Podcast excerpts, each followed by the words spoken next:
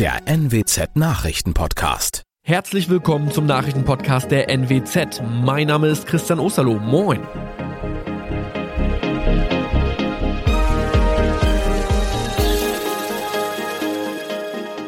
Und das sind die Themen des Tages. Marema erteilt AfD Absage für Landesparteitag. Ärzte des Klinikum Oldenburg streiken. Und zwei Schwerverletzte nach Kollision auf der B72. Eine Absage zum Landesparteitag erteilte die Marema GmbH der AfD. Die Marema GmbH ist Pächter der Sparkassenarena in Aurich. Unterstützung gibt es hierfür von der Stadt. Diese stehe zu 100 Prozent hinter dem Geschäftsführer Ewald Maas, so Aurichs Bürgermeister Horst Feddermann. Die AfD Niedersachsen hingegen kann den Gegenwind aus Aurich nur schwer nachvollziehen. Im Vorfeld hatte die AfD mehrere Locations in Niedersachsen angefragt. Diese müssen aufgrund der Abstandsregelung Platz für 3000 Leute bieten können. Aus diesem Grund fallen schon viele Örtlichkeiten weg, so Andreas Klahn von der AfD Niedersachsen. Rund 40 kommunale Kliniken aus Niedersachsen werden am Donnerstag an einem Warnstreik teilnehmen. Darunter auch das Klinikum Oldenburg. Sprecherin Sigrid Jürgensmann bestätigt dies auf Nachfrage unserer Redaktion. Am Dienstagabend habe die Ankündigung vom Ärzteverband Marburger Bund das Klinikum erreicht. Dieser fordert 5,5 Prozent mehr Gehalt, eine verlässliche Dienstplangestaltung und eine maximale Zahl bei Wochenend-, Ruf- und Bereitschaftsdiensten. Wie viele Mediziner sich daran beteiligen werden und welche Auswirkungen der Streik konkret auf den Klinikbetrieb haben wird, konnte die Sprecherin vorerst noch nicht sagen. Die medizinische Versorgung sowie ein Notdienst seien allerdings sichergestellt.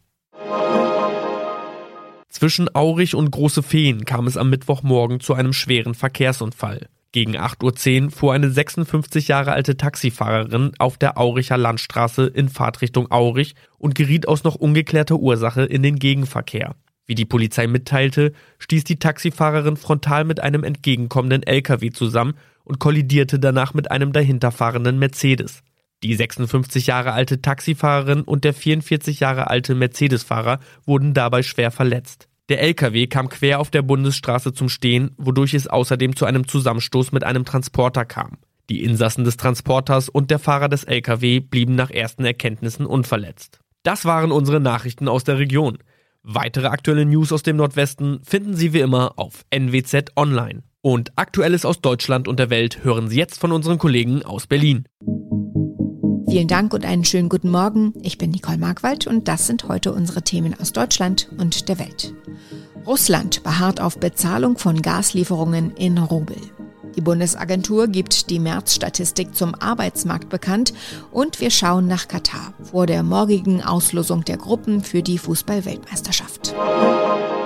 Russland bleibt bei seiner Forderung nach Bezahlung russischer Gaslieferungen nach Westeuropa in Rubel unnachgiebig.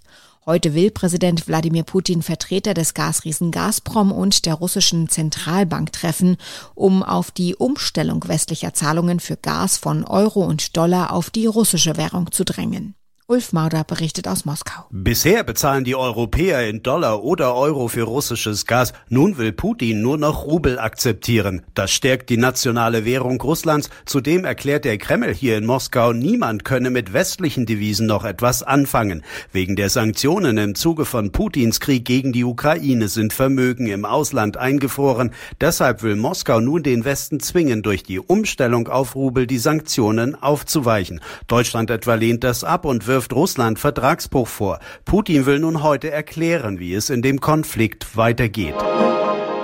Die Zahl der Arbeitslosen ist seit Monaten rückläufig, von Ausnahmen abgesehen. Hält dieser Trend an, auch vor dem Hintergrund des Ukraine-Krieges? Aufschluss geben darüber wohl die Daten der Bundesagentur für März. Sie werden am Vormittag erwartet. BLR-Kollege Nils Paul berichtet aus Nürnberg. Inflation, Rohstoffengpässe, Lieferprobleme und dazu nun der Ukraine-Krieg. Für die Wirtschaft wird die Lage immer unübersichtlicher, so IFO-Präsident Clemens Fußt. Niemand wisse, ob wir nicht vor einem größeren wirtschaftlichen Einbruch stehen. Deswegen werden sich die Unternehmen sehr genau überlegen, ob sie derzeit neue Mitarbeiter einstellen wollen, sagte Fußt. Auch der IFO-Beschäftigungsindex hat einen kräftigen Dämpfer bekommen. Ein größerer Anstieg der Arbeitslosigkeit sei aktuell aber nicht zu erwarten. Morgen werden in Katar die Gruppen für die Fußball-Weltmeisterschaft im Winter ausgelost. Keine WM war jemals so umstritten wie dieses Turnier in der Wüste. Das Land steht wegen massiver Menschenrechtsverletzungen in der Kritik. DPA-Fotograf Christian Carisius ist seit Montag in Katar und schildert uns nun seine Eindrücke. Wenn du so durch die Stadt läufst, kriegt man da mit, dass in einigen Monaten dort eine WM stattfinden wird? Also wenn ich hier so durch die Stadt laufe, sehe ich noch nicht viel WM-Dekoration.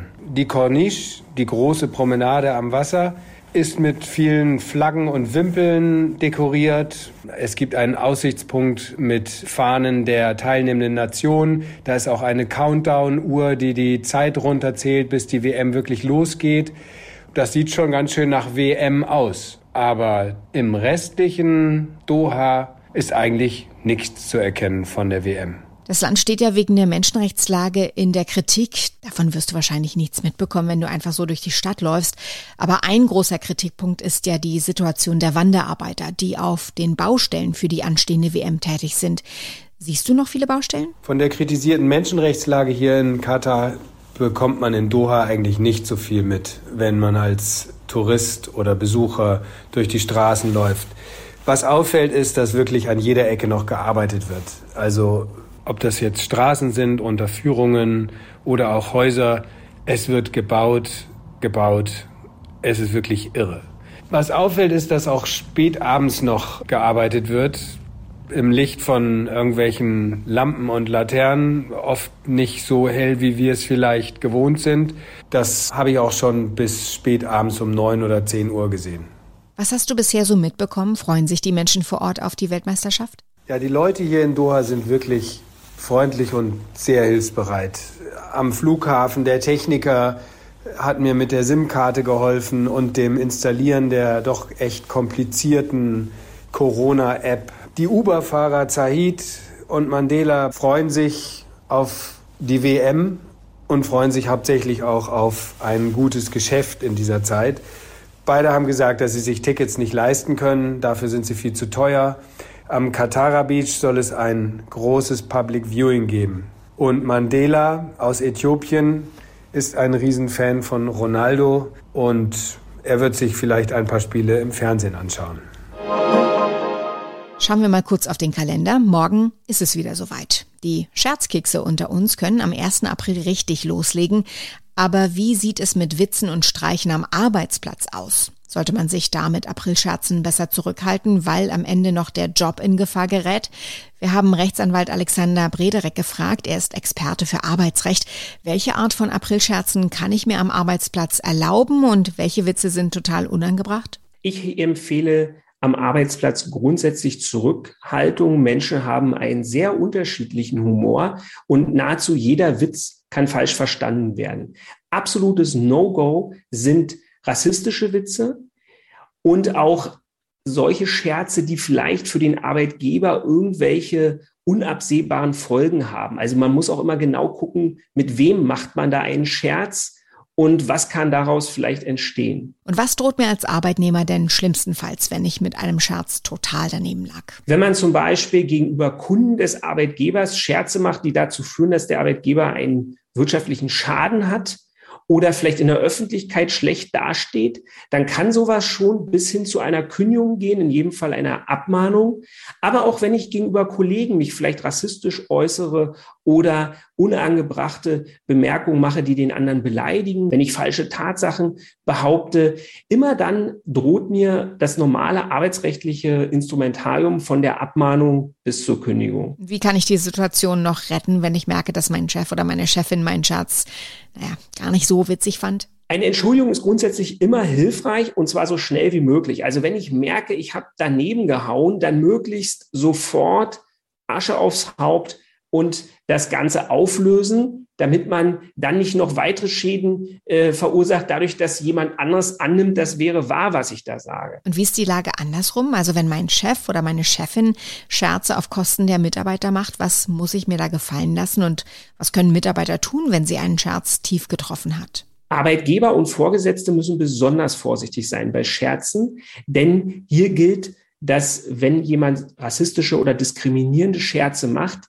der betroffene Arbeitnehmer Ansprüche nach dem allgemeinen Gleichbehandlungsgesetz, nach dem AGG hat. Das kann dann auch Schmerzensgeld und ähnliche Unterlassungsansprüche sein. Das heißt, Arbeitnehmer müssen so etwas nicht hinnehmen. Und man streitet dann in der Praxis über die Frage, war das nun scherzhaft gemeint? Aber auch echte Scherze können diskriminierend sein. Kann man denn jemanden kündigen, weil er oder sie eine Art von Humor hat, die das Betriebsklima belastet? Oder geht das nur bei völlig aus dem Ruder gelaufenen Scherzen? Der Arbeitgeber, der jetzt den Humor des Mitarbeiters nicht gut findet, kann allein deswegen nicht ohne weiteres kündigen. Die Kündigung muss immer an äh, bestimmte Handlungen des Arbeitnehmers, eben zum Beispiel so einen missglückten Scherz, anknüpfen. Und ich habe das in meiner Praxis schon öfter erlebt, dass Scherze von Mitarbeitern, die man sowieso loswerden will, bewusst falsch verstanden werden und dann daran eine Kündigung angeknüpft wird. Natürlich kann man das dann von dem Arbeitsgericht überprüfen lassen, aber dort enden die Verfahren ja meistens damit, dass man dann gegebenenfalls gegen eine Abfindung seinen Job verliert. Wer das nicht will, sollte besonders vorsichtig sein. Ein Actionheld zieht sich zurück. Bruce Willis ist weltberühmt wegen seiner Rollen in Stirb langsam, Pulp Fiction oder Armageddon, doch nun beendet der 67-Jährige seine Schauspielkarriere. Die kognitiven Fähigkeiten von Willis seien beeinträchtigt, hieß es in einer Mitteilung seiner Familie bei Instagram. Sören Gies berichtet aus den USA. Wörtlich heißt es da, als Familie wollten wir mitteilen, dass unser geliebter Bruce einige gesundheitliche Probleme erlebt hat und dass bei ihm vor kurzem eine Aphasie diagnostiziert wurde, die seine kognitiven Fähigkeiten beeinträchtigt. Aphasien können zum Beispiel als Folge von Schlaganfällen auftreten. Die Betroffenen haben dann Probleme, Sprache zu verarbeiten. Das kann sich in unterschiedlicher Schwere auf sämtliche mit Sprache in Verbindung stehenden Prozesse wie Sprechen, Hören, Lesen und Schreiben auswirken. Unter welchen konkreten Symptomen Willis leidet, ist nicht bekannt. Soweit das Wichtigste an diesem Donnerstagmorgen. Ich heiße Nicole Markwald und wünsche einen guten Tag.